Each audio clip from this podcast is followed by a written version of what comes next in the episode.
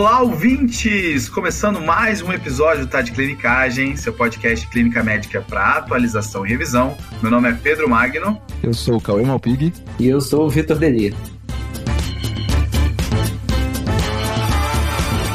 Pô, depois de tanto tempo, hein, Vitor? Finalmente a gente tá fazendo um novo episódio, depois daquele episódio fantástico de pancreatite que a gente fez. Estamos de volta. Estamos de volta, né? Saudade tava batendo no coração aqui. Precisava gravar um, um episódio com você, Vi. É isso. O Vitor, que é carioca, né, Vitor? Tá morando no Rio de Janeiro aqui, a gente tá fazendo esse episódio à distância aqui, mas para poder falar sobre droga vasoativa.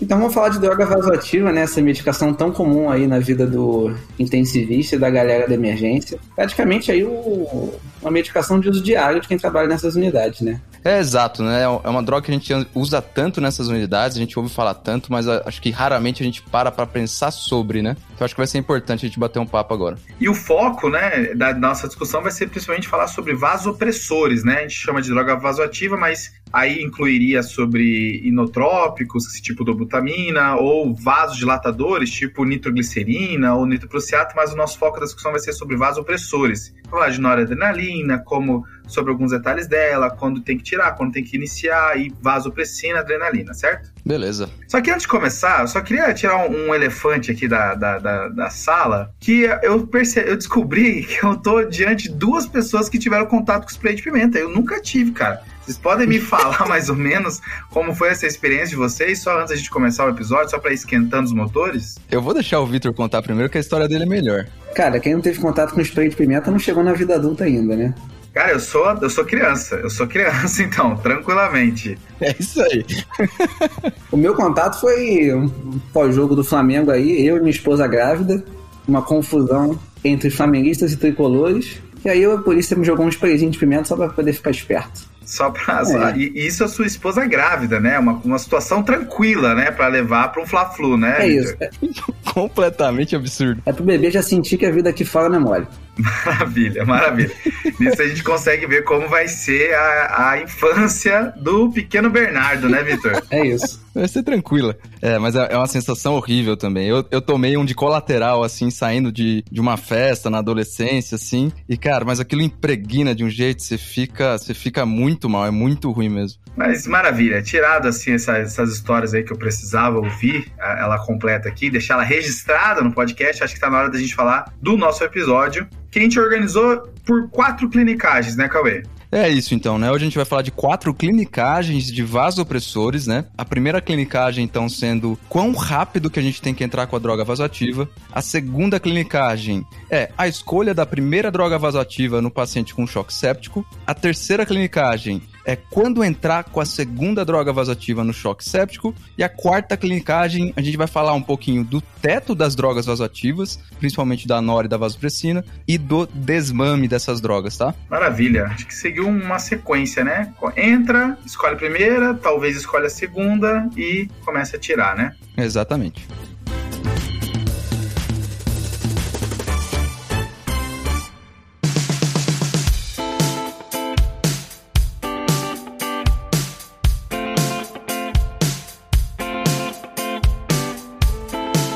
Então, entrando no primeiro tópico aqui, a gente tem que saber quando entrar com as drogas vasoativas. E sempre surge uma dúvida se a gente já pode começar a noradrenalina naquele paciente hipotenso no acesso periférico. Então, você está ali na emergência, chegou um paciente chocado, você ainda vai ter que preparar para funcionar um acesso central.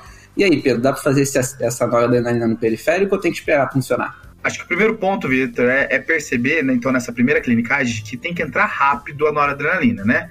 Desde 2018, o bundle da sepsis do Surviving Sepsis já vem falando sobre começar vasopressores durante ou após a infusão de volume. Então, muita gente tem aquela ideia na cabeça de que o paciente chega séptico, eu vou começar um monte de volume, e aí, se ele não responder ao volume, aí eu vou começar a droga vasoativa. E existe uma tendência dos últimos anos de começar a perceber que deixar o paciente chocado por muito tempo, enquanto o volume está entrando, é pior para o paciente, né? A gente chegou a falar um pouco sobre esses conceitos no episódio 111, que a gente fala um pouco sobre as polêmicas da sepsia, onde a gente fala sobre o Survive Sepsis de 2021, mas a ideia é que deixar o paciente persistentemente hipotenso é pior para ele. A gente tem um estudo observacional que viu que deixar o paciente horas com PAM abaixo de 55 aumentou a mortalidade, estava relacionado a maior mortalidade nesses pacientes, e desde então o pessoal começou a perguntar: poxa, será que a gente, essa, esse esquema sequencial de entrar o volume, e enquanto isso eu vou pegando acesso central, vou eu preparando noradrenalina com calma, e só depois entrar nora, será que faz sentido? E aí, em 2019, foi publicado um, um estudo tailandês chamado Sensor Trial, que está aqui nas referências, que avaliou se entrar com noradrenalina de cara causava, deixava o paciente menos tempo chocado do que fazer todo o volume inicialmente e depois entrar com nora. Parece algo meio óbvio, né? Entrar com noradrenalina no começo atingir o objetivo primário, que é fazer o paciente ficar menos tempo chocado, mas quando a gente vai analisar a, os desfechos secundários até teve, de maneira não significativa, porque o estudo não foi desenhado para isso, mas teve uma menor mortalidade nessa população que entrou com nora de cara. Então, desde então, a literatura vem tendenciando a você, quando está diante de um paciente muito hipotenso, você de cara já perceber que vale a pena começar a nora e não esperar todo o volume entrar para aí, de fato, começar a pensar em droga vasoativa. É isso aí, né, Pedrão? E às vezes eu acho que a gente tem que parar com essa dicotomização, né? Ah, só pode entrar volume ou só pode entrar droga vasativa. Pô, se você tá dando volume, tá dando droga vasativa ao mesmo tempo, e o seu paciente é responsível ao volume, ele vai melhorar do estado hemodinâmico e a nossa função, inclusive ali nas primeiras horas mesmo, é titular essa droga, tanto para cima quanto para baixo, pensando em não deixar ele hipotenso, principalmente aí com uma pressão então menor que 55 por muito tempo, né? Então são coisas que podem acontecer junto e não tem problema nenhum nisso, né? Exatamente, Cauê. E aí, quando a gente olha até mesmo para esse trial, que é um dos principais do, do, do, do ramo, né? Eles perceberam que para passar o acesso central demorou em torno, em média, quatro horas, sendo que em uma hora os pacientes já estavam recebendo Nora. Então, de fato, no contexto de emergência, às vezes você não consegue organizar o central, você tem que começar a droga vasoativa mais rápida, e vem a dúvida do Victor, que é, pô, será que já não vale a pena começar no periférico? E esse é um ponto uhum. também que, desde 2021, no Surviving Sepsis atualizado, eles já falam que é possível começar a noradrenalina, a droga vasoativa no periférico, e principalmente porque nos últimos anos tem saído vários estudos mostrando que, de certa forma, é seguro, tá? Então, beleza, a gente pode começar a noradrenalina aí no, no acesso periférico, mas pode ser qualquer acesso periférico, pode ser em qualquer lugar. Será que tem alguma forma de a gente minimizar o risco de extravasar? Acho que esse é o ponto principal, Vitor, é entender por que o medo de começar no periférico, né? Por que não, não deixa no periférico e vida que segue? Eu acho que o grande medo aqui não é nem não agir a droga, é a droga extravasar, porque o vaso periférico ele é mais frágil, ele pode, ele não tem tanta segurança de um vaso central e aí acaba, e aí existe um risco da droga e passar para o tecido subcutâneo e como é uma droga vasoativa, isso pode causar até mesmo necrose tecidual. Então esse, esse é, o, é o medo que a gente tem de começar droga, uma droga vasoativa no periférico. E aí, como eu falei, começou a sair alguns trabalhos. Tem um trabalho retrospectivo grande da anestésio de 14 mil pessoas, que na sala de cirurgia, que é um ambiente controlado, quando foi começado na hora periférica, apenas cinco pacientes extravasaram e nenhum dos cinco tiveram complicações graves desse extravasamento. A gente sabe que é um ambiente controlado, é um ambiente que não necessariamente reflete a sala de emergência, a loucura da sala de emergência, mas e isso motivou outros estudos, e tem uma revisão sistemática interessante que ele tentou ver, identificar de todos os vários publicações de relatos de caso que mostrou que teve extravasamento de droga vasoativa do, do catéter periférico, o que estava relacionado, qual era a situação daquele catéter, e a gente conseguiu agrupar algumas características que quando você consegue se preocupar com elas e garantir que elas não ocorrem, diminui muito a chance de extravasamento, e quando ocorre extravasamento, é um extravasamento tranquilo, que não gera um dano tecidual importante para o paciente. Quais são essas características? Primeiro, tem que ser um catéter proximal um catéter que seja da fossa cubital para cima. Não pode ser aquele catéter da ponta do dedo, um catéter pequenininho, que a chance é muito frágil e quanto mais periférico, maior a consequência que pode causar, né? A segunda característica é ser um catéter calibroso, também para causar mais segurança, e o catéter não passar de 6 a 12 horas. Foi a partir de 6 a 12 horas que começou a ter maior número de complicações. Então a ideia é que se você conseguir deixar um catéter calibroso numa via proximal e por menos de 6 a 12 horas, você consegue garantir entrar com a droga vasoativa mais rápido e fazer com que o paciente fique menos hipotenso e provavelmente causando menos mortalidade nesse paciente. Então acho que esse é o ponto principal. Comece rápido essa droga vasoativa, nem que seja no periférico. É isso aí, né, Pedrão? Mas é, é interessante a gente comentar também, né, em que em situações de estresse, né, onde não é um ambiente muito bem controlado, uma coisa que importa muito também é o cuidado com esse acesso, né? Então a gente tem que ter equipe de enfermagem bem treinada e disponível, né, para fazer avaliações frequentes desse acesso periférico, para ver se está tudo certo, se não está tendo extravasamento. Esse é um ponto bem importante na hora de a gente cuidar do paciente que está com droga vasoativa na, na periferia, né? É, mas então, entrando agora no, no, na segunda clinicagem, qual que vai ser a droga de escolha no paciente que está em choque séptico, então? Então, aqui quando a gente fala de choque, a gente está falando principalmente do choque séptico, né? E a droga, a primeira droga de escolha nesses pacientes vai ser aí a tão consagrada noradrenalina. É uma medicação aí famosa, né, de todos. Uma droga muito utilizada, de fácil titulação, que a maioria dos médicos que trabalham em emergência e terapia intensiva tem alguma intimidade. Então esse é um dos motivos para ela ser a, a droga de escolha aí no choque séptico. Eu lembro deu no internato, Vitor,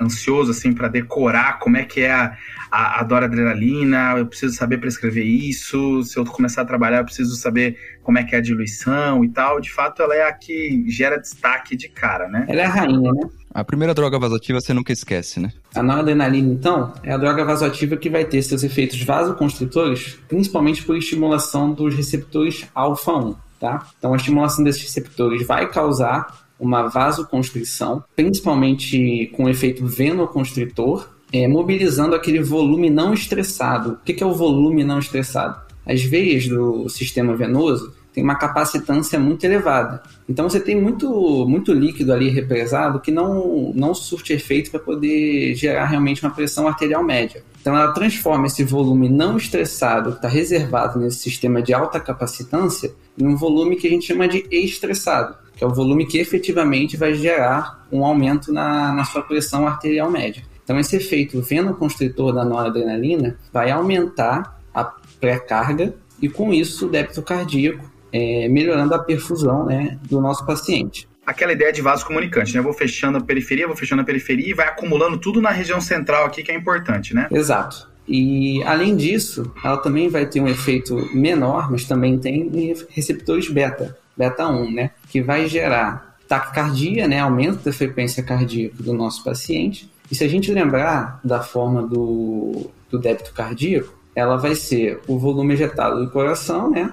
Vezes a frequência cardíaca. Então a gente está aumentando o débito cardíaco de duas formas quando a gente opta por utilizar a noradrenalina. Tanto por esse aumento aí do volume estressado e, consequentemente, da pré-carga, quanto da frequência cardíaca. Isso vai resultar um aumento do débito cardíaco e, consequentemente, daquela tão falada DO2, né, o delivery de oxigênio para a periferia, ajudando aí na melhora do choque séptico do nosso paciente. Tá? E como a gente vai diluir essa medicação? Então tem vários jeitos, na verdade, de diluir essa noradrenalina. Quando eu fiz residência aí em São Paulo com o pessoal da Unifesp, geralmente a gente usava aquela diluição com 16 ml de nora para 234 de soro, que gerava uhum. uma solução aí de 64 microgramas por ml tá? Que é quatro ampolinhas, é, né? Exatamente, quatro ampolinhas. Aqui no Rio, a gente usa muito uma diluição de 20 ml de nora para 80 de soro, que é uma solução um pouco mais concentrada de 200 microgramas por ml. Mais importante é você saber que o efeito vasoconstritor da noradrenalina começa já em doses de 0,01 micrograma por quilo minuto e pode alcançar uma dose teto aí até 2 microgramas por quilo minuto, tá bom?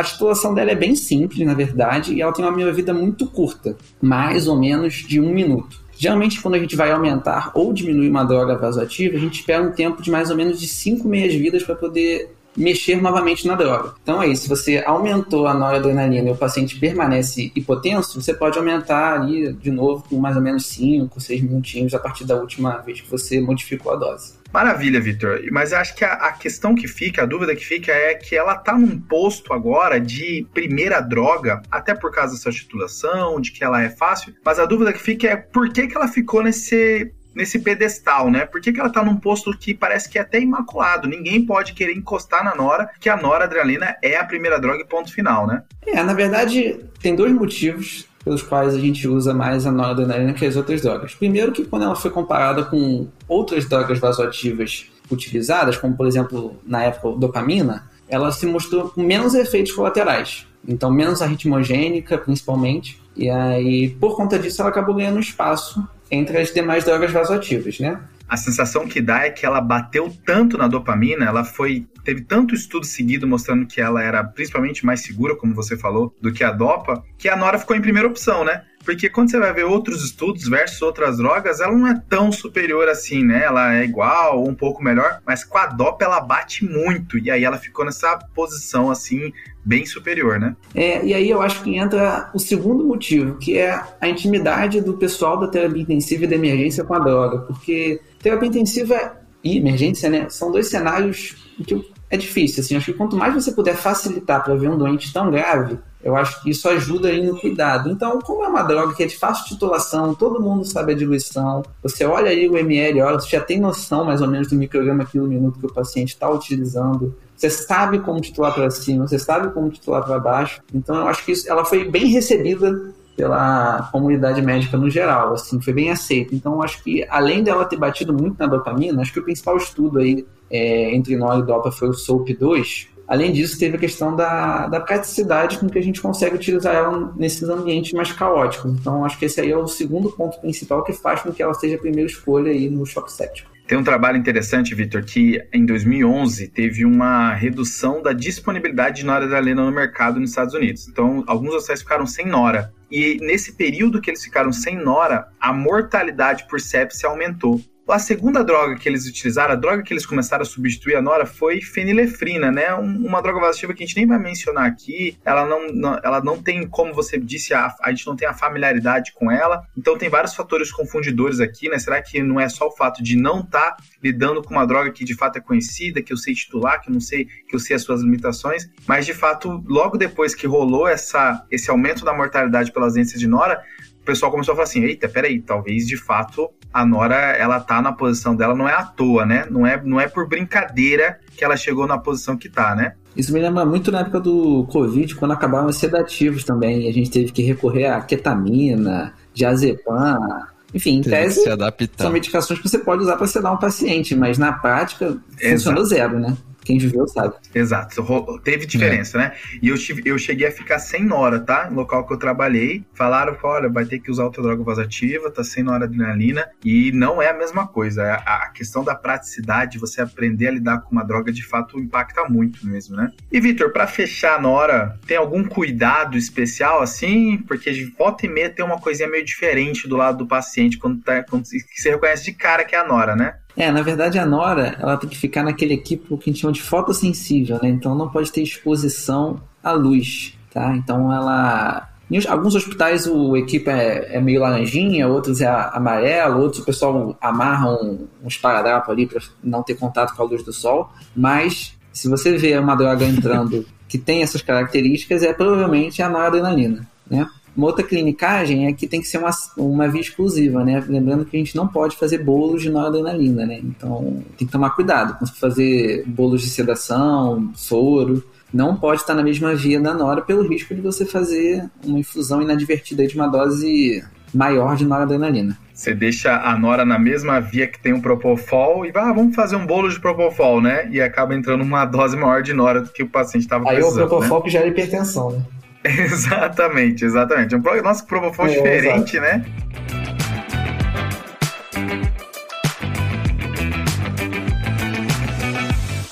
Beleza, gente. Então, por enquanto, vocês só falaram mal da dopamina, na verdade, né? Deram uns tapas na dopamina aí, falaram que a Nora era melhor. Mas eu acho que a gente precisa comentar de, de duas outras drogas que são comparativas à Nora aí, que é a vasopressina e a adrena. O que, que você tem para dizer pra gente da vasopressina aí, Vi? Então, pensando no choque séptico, é, se a noradrenalina era a rainha do choque séptico, agora chegamos na princesa, na duquesa, né? A vasopressina, tá? A plebeia, na real, né? Ela tá, tá pra trás, né? Não, a plebeia vem depois. Ah, tá, fechou. Tá bom, tá bom.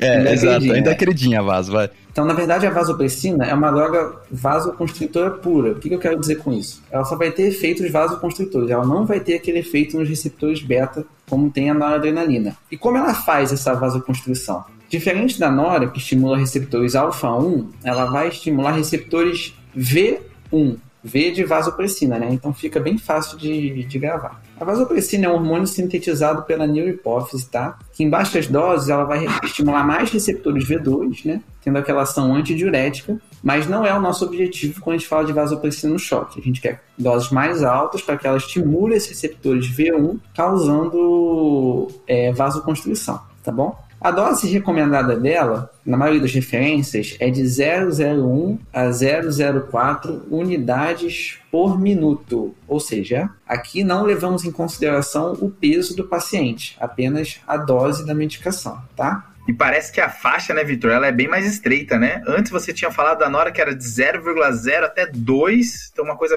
super distante. Aqui é, é, a dose máxima é quatro vezes a dose mínima, né? Tá bem pra, pra próxima ali, né? Pois é, e se você procurar algumas referências, na verdade, menos, em menor quantidade, mas elas falam até de 003 a 004. Então, realmente, uma dose aí de terapêutica bem mais estreita que a noradrenalina, né? Perfeito. E o que eu gosto da VASA é essa questão de ela lidar com outros receptores, como você falou, né? Ela não, não ela vai ser diferente dos receptores de adrenalina que a gente está falando, de alfa, beta. Não, a gente está falando sobre um receptor totalmente diferente e que, por isso, ela acaba ganhando mais espaço, né? Exatamente. E como é uma droga que a gente usa pouco menos que a noradrenalina, eu acho que vale a pena a gente também comentar da diluição e alguns macetezinhos na hora de começar a infusão. O que, que vocês acham? Bora! É, então a gente tem duas formas de diluir geralmente a vasopressina. Beleza. Ou a gente faz 1 ml da, da vasopressina em 99 do soro ou 2 ml em 98. E aí você gera uma solução um pouco mais concentrada, com 40 unidades em 100 ml, tá? Nessa solução mais concentrada, para você atingir a dose máxima, que é de 0,04 unidades por minuto, você chega a uma dose máxima ali de 6 ml hora. E a cada 1,5 ml, você diminui em uma unidade. Então, 6 ml seria o 004, 4,5 ml 003, e aí a cada 1 ml, 1,5 ml que você tira, você diminui em uma unidade. Então acho que fica fácil aí de você titular a droga dessa forma. Não, bem mais tranquilo, né? Bem mais tranquilo sabendo que o máximo ali vai ser 6, né? Isso. Se você usar a diluição mais diluída, Aí o máximo seria o 12. A metade da, da diluição vai ser o dobro, né? Deve ser 12, né? Exato. Mas e na comparação, Vitor? Nora versus vaso, né? Eles atuam por receptor diferente, a gente tem trabalho, assim, botando os dois para brigar? Temos dois trabalhos principais aí que compararam vasopressina com Nora. O primeiro foi um trabalho de 2008 chamado de VAST, tá? Que se comparou realmente Nora com vaso, tá? Nora versus vasopressina e na verdade, pelos objetivos aí do estudo, a gente não teve nenhuma diferença entre os desfechos de mortalidade e os demais avaliados. Posteriormente, alguns anos depois, saiu um estudo no JAMA chamado de Venice. Na verdade, esse estudo foi um pouquinho mais complexo, que ele dividiu, na verdade, os participantes em quatro grupos, né? Vasopressina e placebo, vasopressina e hidrocortisona, nora e placebo e nora em hidrocortisona. Ele quis já testar duas coisas, né? Tanto Nora versus Vaso, quanto corticoide sem corticoide, né? Isso, ele tentou avaliar essas duas coisas em um estudo só, tá? E também, assim, a gente não teve grandes desfechos de mortalidade, etc., quando comparado Nora com vasopressina. Inclusive, a vasopressina nesse estudo até se associou aí a um risco menor de terapia renal substitutiva, tá? Em relação à, noradrenalina. Porém, é aquilo que a gente já tinha comentado. Como é, a noradrenalina é uma medicação muito mais do cotidiano aí da, do médico intensivista ou do médico de emergência, acaba que a gente, mesmo assim, continua optando pela noradrenalina como uma primeira opção aí no choque séptico. Beleza, Vitor. Acho que no final não teve tanta diferença, né? E acaba que a Nora continua como primeira opção e a Vaso entra como segunda. Mas tem situações aí que talvez valha a pena inverter a ordem, começar vaso de cara. Tem algumas situações, sim, em que vale a pena a gente priorizar a vasopressina ou considerar a entrada dela um pouco mais precoce no paciente que já está usando noradrenalina, tá? Uma dessas situações é no caso de um paciente que está chocado por conta de uma hemorragia digestiva, tá? É, a questão vasoconstritora da vasopressina é bem intensa ali no leito esplâncnico. Então, num paciente que está tendo uma hemorragia digestiva, você fazer uma vasoconstrição nessa região para poder chegar menos sangue ali no estômago e isso diminuir o sangramento, talvez valha a pena é, num paciente que está em choque por conta de uma hemorragia digestiva, tá? Top. Tem até aquela questão que geralmente usa terlipressina aqui, né? Que é um análogo da vasopressina, então acho que tem um, uma, um sentido aqui, né? Você está usando drogas que são de certa forma parecidas, né? Exato, tem um racional fisiopatológico aí que é bem interessante na hora de você realmente pensar no mecanismo do choque, né? E como você vai reverter isso com as medicações. Um segundo cenário em que vale a pena você entrar com a vasopressina um pouco mais cedo é no cenário da morte encefálica, né? Então a gente sabe que a vasopressina é um, é um hormônio que é produzido na neurohipófise, que no caso da morte encefálica ele para de ser produzido. Então os estoques de vasopressina endógenos ficam muito baixos nesses pacientes com morte cefálica. Então é um, é um cenário que talvez valha a pena você, num paciente já está usando noradrenalina, vale a pena você associar uma vasopressina um pouco mais cedo, caso ele permaneça hipotenso, num cenário aí de um, um potencial doador de órgãos, tá? Exato, né? Exato. Se, se, é um paciente de morte cefálica que não vai doar órgãos, aí não tem por que querer aumentar a pressão. Que esse é um paciente que, na real, tem que começar a desligar, tem que desligar as drogas vasoativas, né? A gente tem até um episódio de morte encefálica que a gente cita essa, esse momento de decisão, né? mas tem pacientes que de fato vão estar em morte cefálica, mas que precisam permanecer normotensos para continuar perfundindo os órgãos que vão ser doados. Top essa questão da vaso. Eu não sabia. É, na verdade ali a sua intenção é realmente só na pessoa que vai doar, né? Você quer atingir ali uma, uma, uma pressão de perfusão crítica e você vai ter que usar droga vasativa para isso. E aí, nesse contexto, talvez valha a pena entrar com a vasopressina aí um pouco mais precoce, tá? Também nada, nada muito com grandes estudos falando sobre, é mais uma questão aí de, de racional fisiopatológico, tá? Na ideia de racional fisiopatológico, Vitor, que eu gosto também é aquela questão do paciente que já demonstrou sinais de sobrecarga de adrenalina paciente mega taquicárdico, tá com nora, super taquicárdico, e você percebe que talvez valha a pena eu ir por um outro receptor, por um outro mecanismo. Então eu acho que gosto de individualizar isso, sabe? Paciente que já demonstrou sinais que tá muito taquicárdico, super adrenalizado, tem até aquela música, né? Adrenalizou, né? O meu coração. Então, esses pacientes, talvez valha a pena já começar com vaso, porque eu preciso pensar em outro receptor aqui, né? Exato. E aí tá, nesse caso, tá a importância de você entender aí como como as drogas vasoativas funcionam, né? Porque, como a gente comentou, a vasopressina não atua em receptores beta, né? Então, você tá com aquele paciente ali é super taquicárdico, já um ritmo ali, às vezes até querendo fazer uma figuração atrial, dose de nora só subindo. Nesse paciente, vale a pena aí você associar uma vaso, que você vai conseguir uma vasoconstricção importante sem gerar esse efeito beta aí da, da noradrenalina, tá? Um outro caso, que talvez esse seja aí um, um, dos mais interessantes, é no paciente chocado com uma disfunção de VD. Apesar da, da vasopressina ter uma ação vasoconstritora muito potente, ela é pouco vasoconstritora na circulação pulmonar. Né? Então ela altera pouco a pressão pulmonar. Né? Então pacientes que têm ou cronicamente hipertensão pulmonar ou têm uma hipertensão pulmonar aguda, que estão chocados, vale a pena aí você priorizar a vasopressina em relação à noradrenalina, principalmente em relação ao desmame, vai ser um tópico aí que a gente vai falar um pouquinho mais para frente, mas nesses pacientes que estão chocados, estão com as duas drogas, talvez valha a pena você começar a diminuir a noradrenalina e priorizar um pouco mais a vasopressina, exatamente para você não aumentar ainda mais a resistência da vasculatura pulmonar e piorar aí essa disfunção de VD, né, a pós-carga do VD. Beleza? Maravilha, Vitor. Então, revisando, pacientes com sangramento digestivo varicoso, pacientes em morte cefálica, pacientes com sinais de hipertensão pulmonar ou descompensada de hipertensão pulmonar, ou aquela ideia do paciente muito adrenalizado já, vasopressina que parece ter um caminho mais livre para ela, né? Isso, exatamente. E tem mais uma, Pedro, mas essa aí já corre mais na boca pequena, ah. e é o paciente que está acidótico, né? Ah, essa é massa, né? O, a ideia é que o, o, paciente acidótico faz com que as catecolaminas não funcionem direito, né? Então, a adrena, a nora não vai adiantar, aí a vaso ela vem por fora e fala assim, ó, oh, vocês não estão funcionando, mas eu funciono, né? E esse é bem legal que você consegue ver na prática, né? Aquele paciente chocado, que o pessoal da, da vascular, enfim, você está se preparando para poder funcionar um catéter de diálise, acidótico, na hora só subindo, você começa a vasopressina, a pressão sobe, dá até aquele alívio, né? Exatamente. Essa é muito boa também.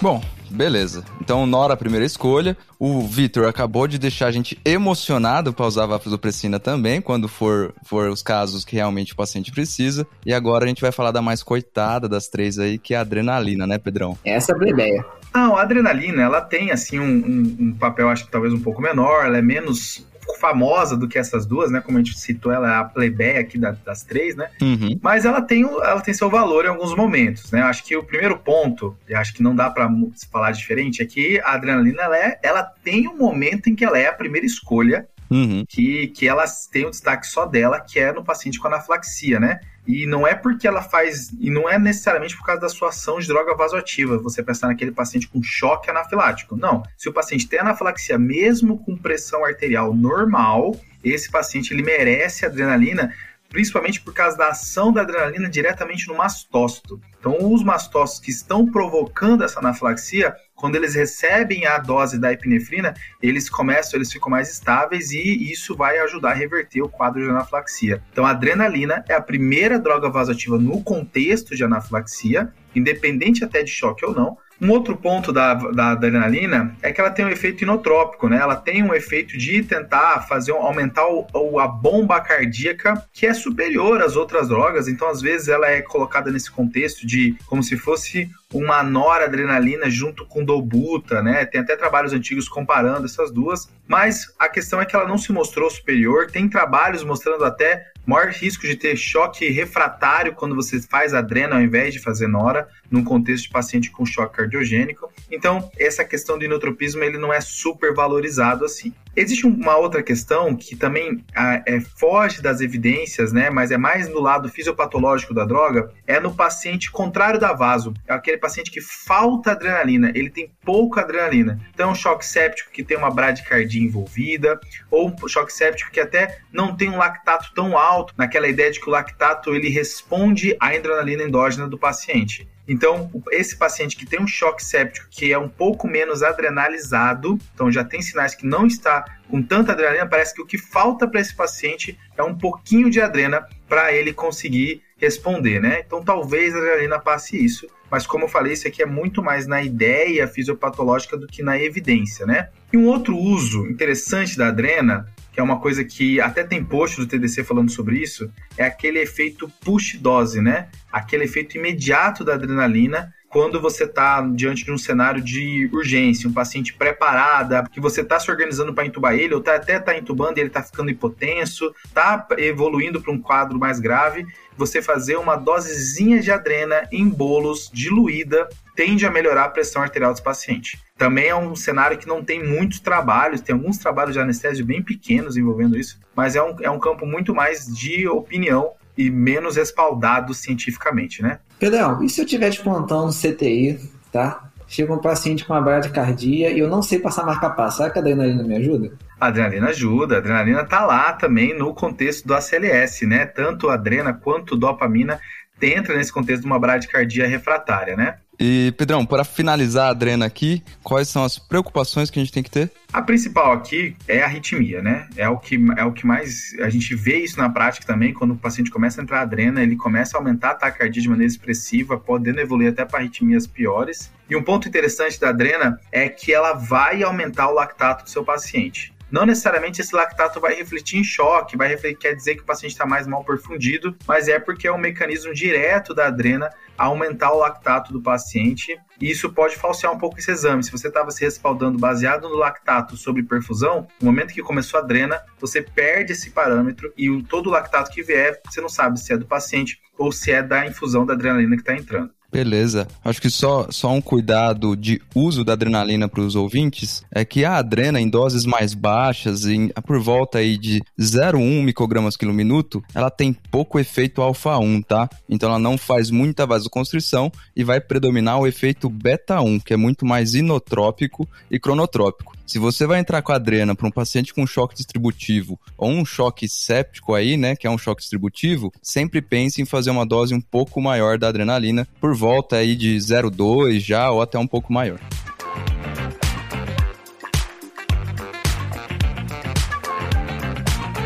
E Cauê, indo agora para nossa terceira clinicagem, agora a gente vai falar sobre um momento que você tentou uma das drogas e parece que não está adiantando. Eu tá na hora de eu perceber que esse paciente está com choque refratário, né? E isso vai disparar algumas condutas, né? Exatamente, perdão. Acho que vale a pena a gente definir o que é choque séptico refratário, então, né? Porque é justamente isso. A gente tem que saber definir um paciente em choque séptico refratário para a gente mudar a conduta, né? E não ficar martelando o prego do mesmo jeito, sendo que ele está entortando. Boa. Então, o que, que é um choque séptico refratário, na verdade, né? A definição na literatura, ela é variável, tá? Mas a maioria consensual fala que é um choque séptico que está já com doses de 0,5 microgramas quilo minuto ou mais em monoterapia com noradrenalina ou equivalente, tá? Acho que é importante falar que esse corte ele é estabelecido por estudos retrospectivos, tá? Viram que pacientes que ficavam com noradrenalina em dose muito alta, acima de 0,5 em monoterapia, morria mais. É difícil, né, a gente associar causalidade aqui, porque às vezes morria mais que era um paciente muito grave. Mas era justamente por isso que eles falaram, ó, oh, isso aqui, então a gente tem que taxar de choque séptico refratário e a gente tem que tomar alguma conduta com relação a isso para conseguir diminuir a mortalidade do paciente. Boa. E aí é importante por quê? Porque quando a gente vê que o nosso paciente está evoluindo para um choque séptico refratário, vale a pena a gente associar a vasopressina junto com a noradrenalina, porque já tem bastante estudo e teve até uma revisão sistemática, na verdade, que mostrou que existe sim um benefício de mortalidade dessa associação em pacientes com choque séptico refratário. Cara, acho que o racional aqui é que talvez seja melhor usar duas drogas em dose moderada do que uma delas em dose alta, né? Exatamente, Vitor. É legal que esse, é, esse, é um tópico que volta e meia fala no tratamento de antipertensivos, né? Você duas drogas pela metade é melhor do que uma cheia.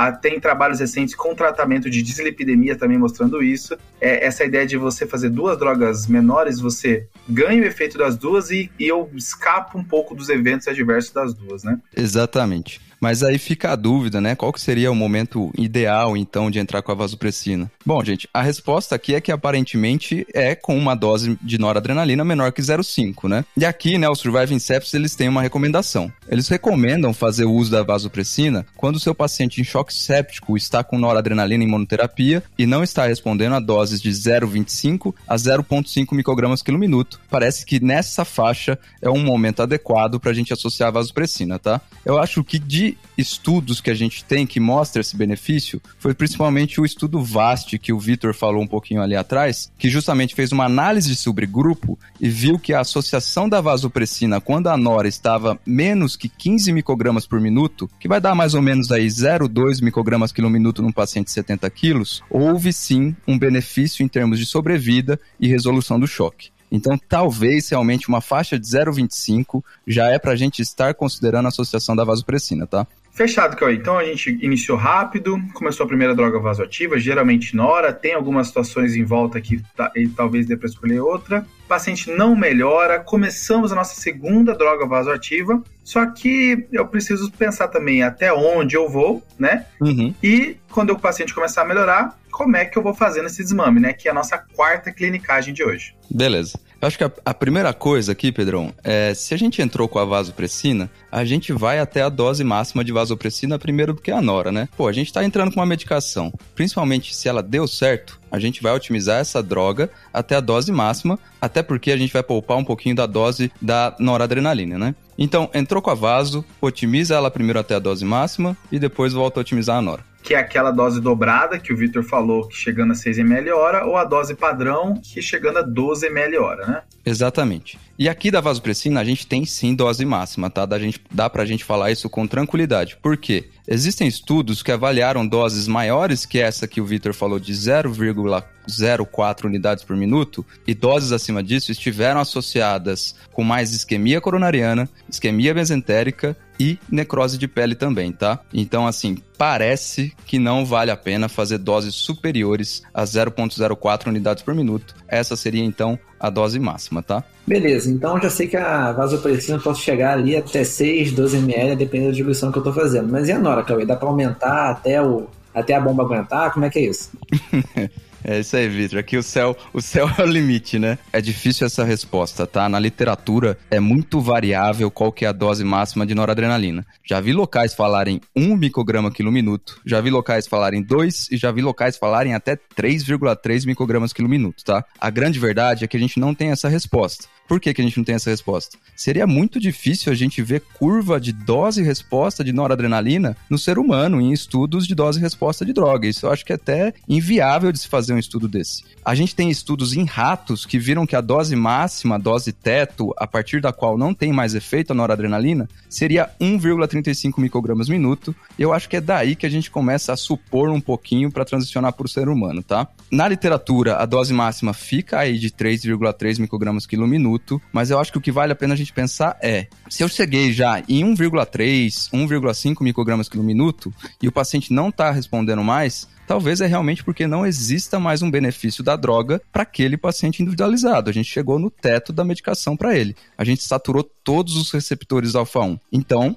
não vale muito a pena ficar escalonando droga, porque senão eu posso ter, de novo, isquemia mesentérica, eu posso ter isquemia digital, eu posso ter efeitos colaterais associados na noradrenalina em doses supraterapêuticas, tá? É, até porque se você está com um paciente e ele está chegando ali 1,5, 2 microgramas quilo minuto de nora, é porque o prognóstico também já é muito desfavorável. Então, é, vale a pena você cogitar até quando vale subir essa medicação por uma questão mesmo de, de prognóstico, de. enfim. Muito bom, Vi. E poucos estudos retrospectivos avaliaram dose de noradrenalina de maior que 3 microgramas por minuto. E os poucos que avaliaram viram que 100% dos pacientes morreram. Então, realmente é porque o prognóstico já é muito reservado. Talvez seja melhor a gente pensar, pô, por que, que meu paciente não responde ao choque? Será que é simplesmente um choque de evolução desfavorável ou se tem alguma outra coisa que eu posso fazer? Bom, eu otimizei a outra droga vasoativa. Será que o meu paciente, a pressão que eu estou vendo dele é realmente confiável, né? Veja se a pressão arterial invasiva está adequada, está bem locada. Veja se tem algum componente cardíaco na jogada, porque o paciente com choque séptico refratário também pode ter disfunção cardíaca. Existem outras coisas aí que a gente possa procurar no lugar de simplesmente ficar aumentando a noradrenalina até onde o céu não aguenta mais, né?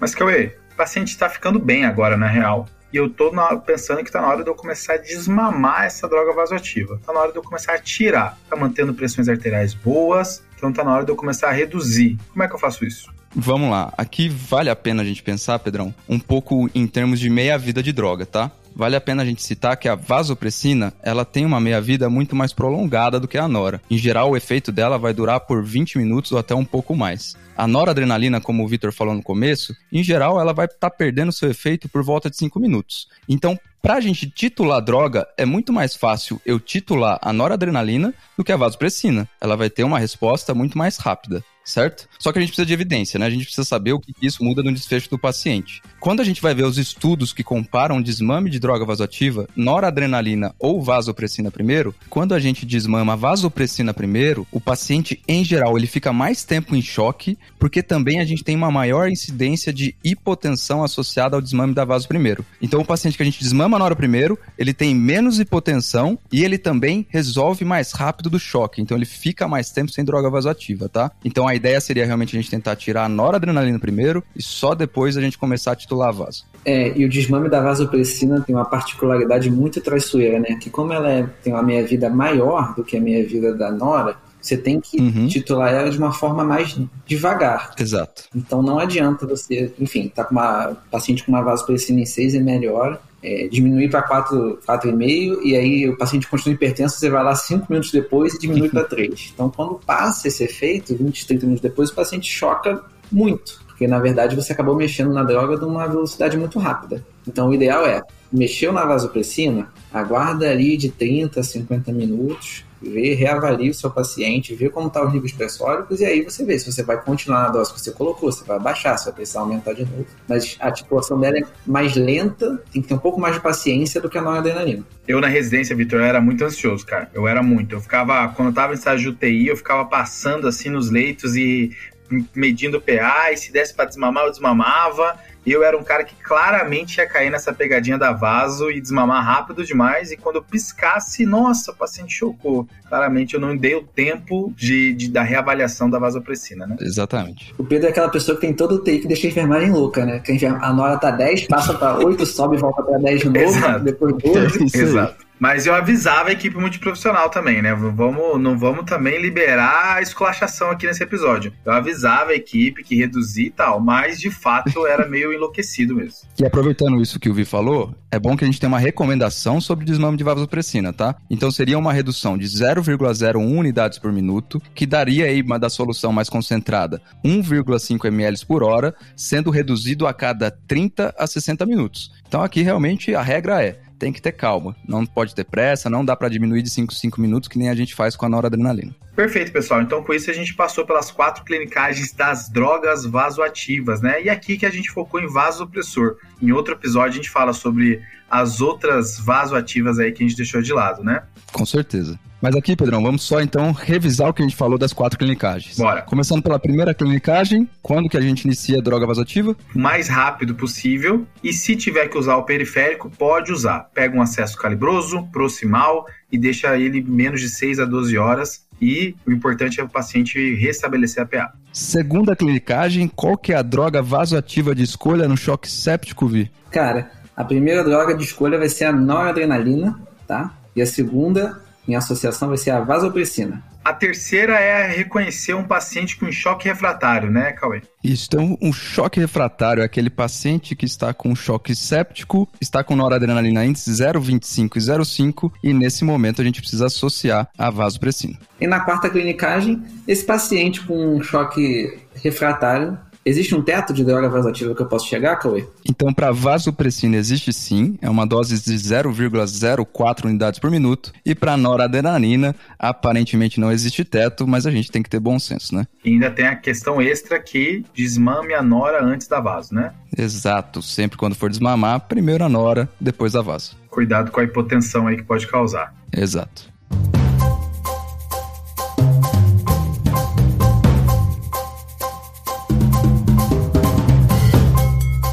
Fechamos, pessoal. Encerramos nosso primeiro episódio de drogas vasoativas. Acho que vai vir outros no futuro. E tamo, vamos para os salves. Começando aí com o Vitor aí. Qual, pra, quem vai ser o salve, Vitor? Além do pequeno Bernardo, né? Que já vai receber o primeiro salve aqui do TDC, né? Então, o primeiro salve vai para o Bernardo, né? O primeiro salve intrauterino do TDC. Maravilha, top. E o segundo salve vai para uma colega, Juliana Calvo, a Joana Calva é residente clínica médica no Hospital da Lagoa e ela fez meu plantão hoje para que eu pudesse gravar o episódio. Então vai ficar o salve para ela. Pô, muito salve para ela. Então a gente estaria começando a gravar agora se não fosse ela. Pô, um salve gigantesco para você.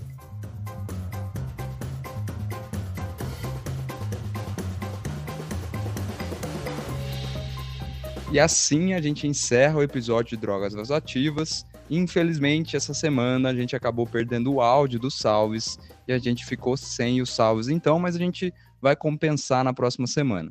Lembrar aí os nossos ouvintes de sempre seguir a gente nas redes sociais, no Instagram, no Twitter, no YouTube. Deixe seus comentários lá pra gente, tire suas dúvidas e também mande seus feedbacks. Beleza? Então, valeu, pessoal. Valeu, valeu, valeu, falou!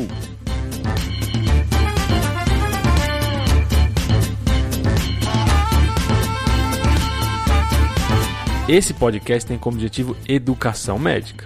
Não utilize como recomendação. Para isso, procure o seu médico.